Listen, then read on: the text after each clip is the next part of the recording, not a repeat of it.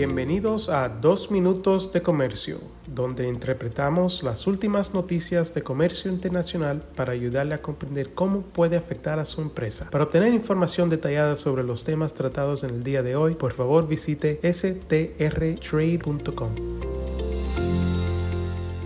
Soy Álvaro Ferreira, consultor independiente con Sandler, Travis Rosenberg y espero que se encuentren muy bien este viernes 21 de abril de 2023. Si cualquiera de ustedes importa o planea importar armas de fuego de juguete o de imitación a los Estados Unidos, hay una serie de requisitos que debe tener en cuenta si quiere evitar lo que sucedió del 20 al 24 de marzo en el puerto de entrada de Louisville, donde oficiales aduaneros estadounidenses incautaron más de 100 rifles de tipo airsoft que incumplían los requisitos legales pertinentes en una operación especial denominada como, como Operation Safety Tip. Los oficiales aduaneros se enfocaron en los envíos de juguetes tipo airsoft sin una punta de seguridad de color naranja, que fueron exportados desde China y Hong Kong, incluyendo mercancía descrita como airsoft, réplicas y juguetes. Entonces, ¿cuáles son los requisitos legales para este tipo de armas de fuego, de juguete o imitación en los Estados Unidos? La parte 272 del título 15 del Código de Regulaciones Federales de los Estados Unidos sobre el marcado de armas de fuego de juguete, de imitación y similares prohíbe que las personas fabriquen, comercialicen, envíen, transporten o reciban cualquier arma de juego de juguete o imitación o cualquier artículo parecido a una arma de fuego, bajo el alcance de la ley y su reglamento, a no ser que dicho producto contenga o tenga adherido uno de los marcados establecidos en la disposición reglamentaria 15 CFR 272.3 o a menos que se obtenga una exención de acuerdo a la disposición reglamentaria 15 CFR 272.4. Los dispositivos cubiertos incluyen tres categorías. Primero, las réplicas de armas de fuego antiguas de colección que no disparen, que parezcan auténticas y puedan ser un modelo a escala, pero que no pretendan ser juguetes basados en armas de fuego reales, diseñadas, fabricadas y producidas antes de 1898.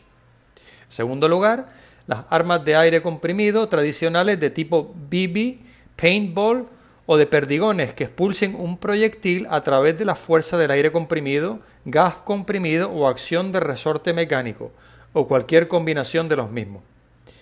Y eh, en tercer lugar, los objetos decorativos, ornamentales y en miniatura que tengan la apariencia, la forma y o la configuración de un arma de fuego, incluidos los destinados a exhibirse en un escritorio o a usarse en pulseras, collares, llaveros, etc., siempre que dichos objetos no midan más de 38 milímetros de altura por 70 milímetros de longitud, tomando en cuenta que la medida de la longitud debe excluir cualquier medida de longitud de la culata del arma. Muchos de ustedes tal vez sepan que una punta de seguridad de color naranja es un marcado aprobado para estos productos, pero ¿hay otras opciones disponibles? Bueno, de acuerdo con la disposición reglamentaria 15 CFR 262.3, los siguientes marcados han sido aprobados por el secretario de Comercio de los Estados Unidos. Primero, un tapón sólido de color naranja intenso, conocido en inglés como Blaze Orange, o de color naranja más brillante que el Blaze Orange, fijado de forma permanente en el extremo de la boca del cañón como parte integral de todo el dispositivo y empotrado a no más de 6 milímetros del extremo de la boca del cañón. La segunda opción sería un marcado de color naranja intenso o naranja más brillante fijado de forma permanente a la superficie exterior del cañón que cubra la circunferencia del cañón desde el extremo de la boca hasta una profundidad de al menos 6 milímetros.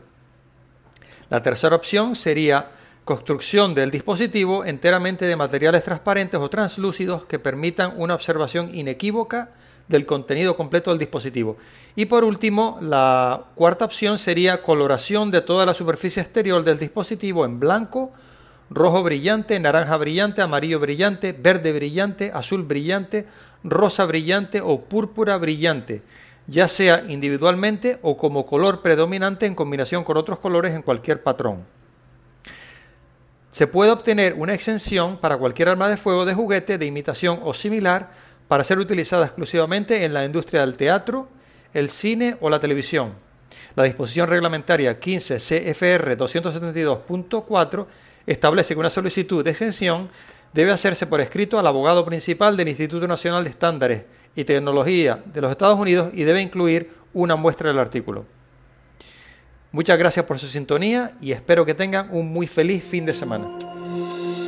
Con profesionales en nueve oficinas, Sandler Travis Rosenberg es la firma de abogados más grande del mundo dedicada a asuntos legales de comercio internacional, aduanas y exportación. Este podcast es exclusivamente para fines informativos y no constituye un servicio legal. La contratación de un abogado es una decisión importante que no debe estar basada solamente en publicidad. Pídanos que le enviemos información gratuita por escrito sobre nuestras cualificaciones y experiencia. Envíenos un correo a strespanol.strtrade.com.